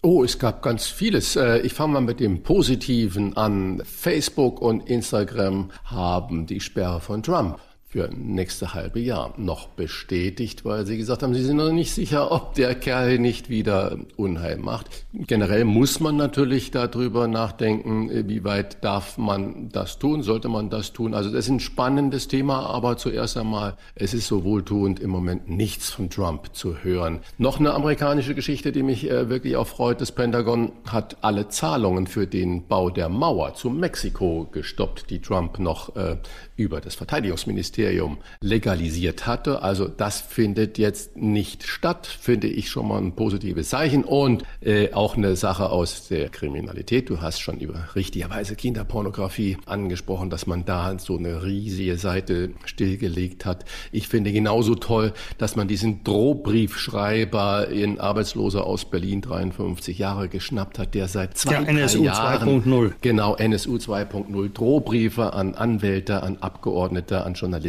verschickt, sie mit Tod bedroht, dass der den dann ins Netz gegangen ist finde ich großartig. Also muss ich sagen, das ist mein Ermittlungserfolg, der mir wirklich gefällt ganz deutlich Daumen runter. DFB hast du angesprochen. Ich sage noch, Jens Lehmann, hochintelligenter Fußballspieler, redet dann über Quotenschwarzer von Dennis Aogo. Geht gar nicht. Äh, also das kann er noch nicht mal bei seinem Stammtischgespräch machen. Das äh, finde ich unsäglich. Und dann eine Sache, wir haben schon oft darüber gesprochen, dass die Kinder, die Jugendlichen, die jungen Erwachsenen im Moment eigentlich die größte Last auch in der Corona-Pandemie zu tragen haben. In Hamburg wird im Moment Abitur geschrieben, das sind äh, 9000 äh, Abiturienten, sitzen jetzt unter ein Jahr Corona-Bedingungen in den Prüfungen. Und dann kommen, schreiben 3000 Abiturienten, Abiturientinnen die Bio-Klausur und dann stellt sich während des Schreibens heraus, das sind falsche Aufgaben, die sind gar nicht so zu lösen. Dann wird die Prüfung da kurz gestoppt und dann gibt es irgendwie eine halbe Stunde später eine Korrektur der Aufgaben für alle 3000 Schüler und dann stellt sich heraus, auch die Korrektur der Aufgabe ist falsch. Da sage ich, Freunde, da gibt es keine Entschuldigung, keine Erklärung. Was macht man da mit diesen Abiturschreibenden? Es ist ein Debakel, finde ich, ein Debakel. Aber große Politik nochmal, was mich auch mit deutlich Daumen runter irgendwie beschäftigt. In einem Brief haben 20 pensionierte französische Generäle offene Sympathie für einen Militärputsch in Frankreich äh, symbolisiert und aufgezeigt. Sie haben gesagt, wir müssen die Ordnung wiederherstellen, Bedrohung, innere Sicherheit und so weiter und so fort. 20 pensionierte Generäle in Frankreich zeigen Sympathie für einen Militärputsch. Das muss man sich mal wirklich vorstellen. Äh, unglaublich mitten in Europa eine Sache, die in between äh, zwischen zwei Dingen ist, gut oder schlecht. Was mir auffällt, wir haben auch letzte Woche über alles Dichtmachen gesprochen und da regt sich die Presse sehr auf, dass da die Künstler so eine Meinung haben und auch die Presse ein bisschen angreifen. Was mir zum Beispiel auffällt, wir haben einen äh, Militärputsch in Myanmar. Das ging eine Woche durch die Presse. Wir sehen grausame Bilder. Wir haben von erschossenen Menschen gesehen, von Menschen, die um ihre Freiheit, um ihre echte Freiheit, um Demokratie kämpfen. Das Thema ist weg. Ich stehe da manchmal mit offenem Mund da und denke, okay, haben die jetzt aufgehört? Hat die Demokratie gewonnen? Sind die Generäle noch an der Macht? Sterben da keine Menschen mehr? Warum findet das dann plötzlich nicht mehr statt? Das ist eine Welle und wie wenn sich alle verabredet hätten. Es ist mir manches Mal ein wirkliches Rätsel. Die Politiktesterin. Wolfgang Bosbach und Christian Rach sind die Wochentester. Tester, Tester. Die Einordnung der politischen Woche heute mit der Leiterin des RND Hauptstadtbüros Eva Quadbeck. Frau Quadbeck, bei welchem politischen Thema sagen Sie in dieser Woche Daumen hoch? Zu begrüßen ist aus meiner Sicht, dass es von nun an mehr Freiheiten für Geimpfte und Genesene gibt. Der Bundestag hat ja am Donnerstag mit einer bemerkenswerten Mehrheit aus Union, SPD, Grünen und Linken beschlossen, dass Geimpfte und Genesene eben einen Großteil ihrer bürgerlichen Freiheitsrechte zurückbekommen sollen und dass für sie eben andere Regeln unter den Schutzbedingungen der Pandemie gelten als eben für jene, die sich noch anstecken können oder andere anstecken können mit dem Virus. Ich finde das vollkommen richtig, weil es keine negative Gerechtigkeit geben kann in dem Sinne, meine Nachbarin, die 80 Jahre alt ist, darf sich nicht mit ihren Freundinnen zum Kaffeeklatsch treffen, nur weil es mir noch als Nichtgeimpfte verwehrt ist, dass ich mich in gesellige Runde begebe. Das wäre ja wirklich absurd, wenn man das von den Geimpften und Genesenen verlangen würde. Das wäre so ähnlich, wie wenn man sich ins Schwimmbad stellt und sagt, so, alle Mann bitte ins Nichtschwimmerbecken, weil es gibt eben Menschen, die können nicht oder noch nicht schwimmen und deshalb soll auch keiner im Schwimmerbereich aufhalten.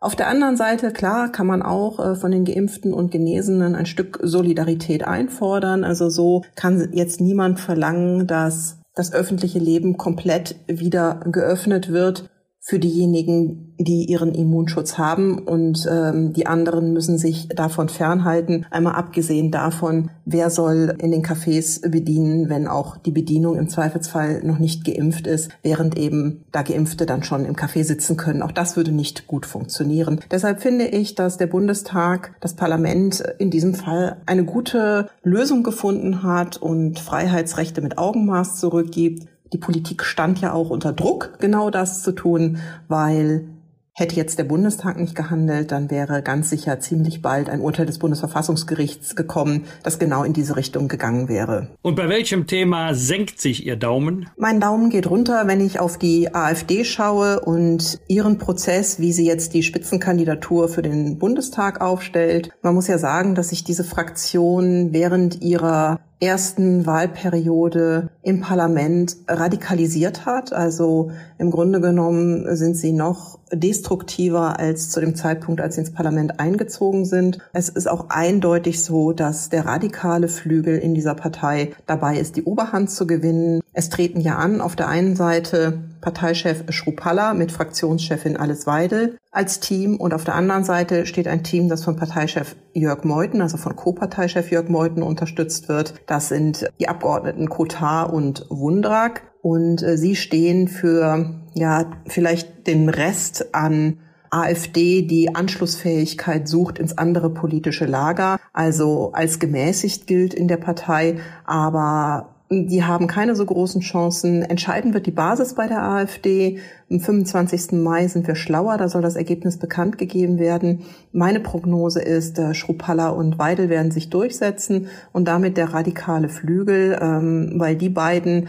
auch keine Probleme damit haben, dass sie dem extremen Thüringer Landeschef Björn Höcke unterstützt werden. Unsere Politiktesterin bewertet auch, wer für sie in dieser Woche besonders positiv oder negativ aufgefallen ist. Frau Quadbeck, wer ist Ihr Aufsteiger oder Ihre Aufsteigerin der Woche? Aufsteiger der Woche ist für mich eindeutig das Klima. Und zwar dank des Verfassungsgerichtsurteils von der vergangenen Woche und auch dem Wahlkampf, in dem die Grünen mit so sehr guten Umfragewerten dastehen, hat sich tatsächlich der Wind gedreht, was Klimapolitik in Deutschland angeht. Es gab eine Kehrtwende in der Prioritätensetzung. Auf einmal steht im Vordergrund das Argument, dass man der jungen Generation nicht buchstäblich die Luft zum Atmen nehmen kann. Also was eben nicht geht, dass wir in den nächsten zehn Jahren ungefähr so weiterleben, wie wir es im Moment machen. Und äh, danach kommt dann eine Dekade, in der nur noch ganz wenig an Mobilität und Energieverbrauch möglich ist, weil wir das, äh, was wir verbrauchen dürfen, um unsere Klimaziele zu erreichen, schon verbraucht haben. Das ist wirklich erstaunlich, also auch äh, wie sehr Union und SPD diese Kehrtwende Kehrtwende jetzt mitgehen und auch noch vor der Bundestagswahl ein entsprechendes Gesetz auf den Weg bringen wollen. Es ist ja überraschend, dass die sich sozusagen jetzt mit Vorschlägen gegenseitig übertrumpfen, wie man ja das Klima besser schützen kann und dass auch jemand wie der CDU-Kanzlerkandidat Armin Laschet, der ja als NRW-Ministerpräsident immer die Hand über die Kohlekraftwerke gehalten hat, die schützende Hand, dass auch der sagt, wir brauchen einen höheren CO2-Preis. Das waren alles sehr erstaunliche Entwicklungen in dieser Woche. Und ich bin gespannt, was da dann tatsächlich am Ende noch rauskommt. Aber das möchte ich auch noch anfügen. Es ist schon bemerkenswert, dass in einem Wahlkampf tatsächlich mal politisch lange Linien diskutiert werden und dass es nicht darum geht, so was zahlen wir, sobald wir an der Regierung sind und was geben wir den Bürgern für ihr persönliches Portemonnaie, wenn wir an der Regierung sind, sondern da werden Wahlkampfversprechen gemacht, in denen es tatsächlich um die Zukunft geht und um die langen Linien. Also ich finde, das lässt auf jeden Fall hoffen. Und wer ist in Ihren Augen Absteigerin oder Absteiger der Woche? Absteiger der Woche sind für mich die äh, Wahlkampfstrategen im Adenauer Haus. Ich finde die Fliegenpilz-Rhetorik nicht überzeugend und ich finde, die greift auch echt zu kurz. Die Fliegenpilz-Rhetorik, um nochmal kurz zu erklären, worum es da geht. Es gibt ein Papier der CDU-Parteizentrale, in der werden die Grünen mit einem Fliegenpilz äh, verglichen nach dem Motto, sieht hübsch aus, ist aber auf gar keinen Fall bekömmlich. Um nicht missverstanden zu werden an der Stelle, ich finde, man muss sich unbedingt mit dem Wahlprogramm der Grünen kritisch auseinandersetzen, insbesondere mit ihren eher altbackenen Ansätzen in der Sozialpolitik. Aber wenn man selber noch kein Wahlprogramm hat und es fällt einem nichts Besseres ein, als sich mit ja rhetorisch dürftigen Bildern mit dem Wahlprogramm der Gegner, der politischen Gegner auseinanderzusetzen, dann ist das echt ein Zeichen von Schwäche. Das ist so offensichtlich in diesen Tagen bei der Union, das hätte man strategisch einfach anders angehen sollen. Und klüger wäre es, selber mal mit konstruktiven Vorschlägen nach vorne zu gehen, anstatt zu sagen, äh, wir finden die aber doof. Das ist so ein Wahlkampfspiel Spiel, was die Bürgerinnen und Bürger auch durchschauen und was eben auch ganz klar ist, die Union wird sich äh, nicht äh, zurück ins Kanzleramt schaukeln können, indem sie eine Sie kennen mich Haltung an den Tag legen. Also die Zeiten, in denen das funktioniert, die sind eindeutig vorbei. Das war Eva Quadbeck als Politiktesterin. Vielen Dank an unsere Politiktesterin vom RND. Bis bald. Was wird? Was wird? Wolfgang Bosbach und Christian Rach sind die Wochentester. Tester. Am Sonntag wäre die deutsche Widerstandskämpferin Sophie Scholl 100 Jahre alt geworden. Sie war Mitglied der Widerstandsgruppe Weiße Rose und wurde am 22. Februar 1943 im Strafgefängnis München-Stadelheim hingerichtet. Wolfgang, was macht diese Erinnerung, nun hast du das nicht mitbekommen mit der Hinrichtung, aber dieses Thema äh, Widerstand und Nationalsozialismus mit dir, wenn so ein Datum da ansteht? Ja, man kann auch ruhig einmal daran denken, dass die Mitglieder der Weißen Rose, die Widerstandskämpfer im Dritten Reich, nicht nur persönlich ausgesprochen viel Mut gezeigt haben. Sie haben ja ihr Leben riskiert. Sie haben auch die Ehre des Landes gerettet oder zumindest versucht zu verteidigen. Das war ja mutiger Widerstand gegen ein verbrecherisches Regime. Sie haben damals ihr Leben riskiert, viel auch ihr Leben verloren. Dann denke ich natürlich an den Fall unter der Überschrift Jana aus Kassel. Das ist ein halbes Jahr her, dass sie eine Demonstrantin verglichen hat mit Sophie Scholl. Dieser Vergleich ist nun wirklich völlig absurd. Was kann man heute riskieren, wenn man gegen die Regierung oder gegen Regierungsentscheidungen demonstriert? Also ein Risiko ist bestimmt, dass die Heute-Show vorbeikommt und unangenehme Fragen stellt. Oder dass in einem Demonstrationszug Menschen mitmarschieren, Extremisten, Radikale, vielleicht sogar Gewalttäter, mit denen man gar nichts zu tun haben möchte. Aber man riskiert doch nicht Leib und Leben, Freiheit und Gesundheit. Das war bei der Weißen Rose, das war im Widerstand des Dritten Reiches ganz anders. Am Sonntag ist Europatag in allen Mitgliedstaaten der EU und die Konferenz zur Zukunft Europas beginnt.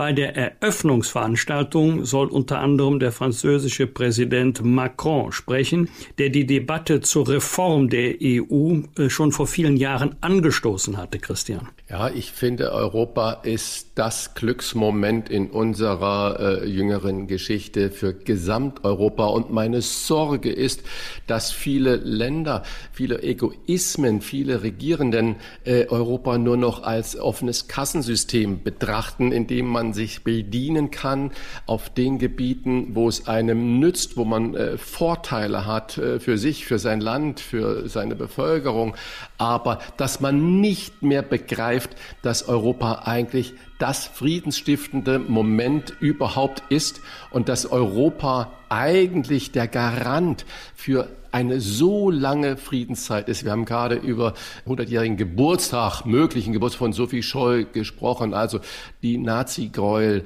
die sind allen, die waren weltweit dominierend und wir haben eine so lange Friedenszeit in Europa wie bisher in der Geschichte noch nie. Und wenn die Reform Europas daraufhin abzielt, diesen Übersinn, Friedensprojekt Europa zu sichern, dann hat das alle Unterstützung verdient. Und ich hoffe, dass viele Staatschefs, Staatschefinnen auch sich darauf wieder besinnen und Europa nicht nur als Kasse sehen. Anderer Geburtstag, Wolfgang. Am Donnerstag wird Senda Berger 80 Jahre alt, eine der größten deutschen Schauspielerinnen. Hast du irgendeine Beziehung dazu? Äh, leider keine persönliche, aber kenne sie natürlich seit Jahrzehnten als äh, herausragende Darstellerin äh, in ganz verschiedenen Filmen und Formaten. Sie ist ja eine große Dame des deutschen Films, in Deutschland überragender Erfolg, international sogar in Hollywood, was ja für deutsche Schauspielerinnen und Schauspieler nicht so einfach ist. Jeder hat wahrscheinlich unterschiedliche Erinnerungen. Bei mir sind es weniger so die großen Filmereignisse als die Serien im Fernsehen äh, zum Beispiel Schnelle Gerdi, aber für mich immer noch Nummer eins. War übrigens eine ganz tolle Serie, Kir Royal. Ich glaube, da hat äh, Senterberger die Mona äh, gespielt. 80 Jahre, aber immer noch präsent. Ich glaube, viele Filme äh, sieht man auch wegen der Darstellerin Senterberger. In diesem Sinne von uns beiden Happy Birthday. Am Donnerstag vor 50 Jahren startete im ZDF die Quiz- und Spielshow Dalli Dalli mit Hänschen Rosenthal. Wir erinnern uns, lieber Christian, das war Spitze. Spitze. Und dabei ist er immer in die Höhe gesprungen und mit beiden Füßen äh, wieder gelandet. Ich muss sagen, für mich war Hänschen Rosenthal nie der große, ganz große Quizmeister wie Peter Frankenfeld oder Kuhlenkamp. Aber trotzdem hat das ZDF natürlich mit Dali Dali Fernsehgeschichte geschrieben. Und wenn man weiß, dass es damals ja nur ARD und ZDF gab und die einzelnen Regionalprogramme, dann ist das schon irre, was da passiert ist. Und ich wünsche mir manchmal die große Abendunterhaltung zurück, aber scheinbar gibt es diese Konzepte nicht mehr. Und nun noch ein Hinweis in eigener Sache. Nächsten Donnerstag ist Christi Himmelfahrt und deswegen erscheint die neue Folge der Wochentester schon einen Tag früher, also nicht am Freitag, sondern am Donnerstag. Wir wollen dabei ein bisschen die Sehnsucht nach Urlaub stillen und verlosen tolle Mallorca-Bücher vom Inselkenner Jürgen Meyer. Also unbedingt einschalten. Donnerstag, 7 Uhr.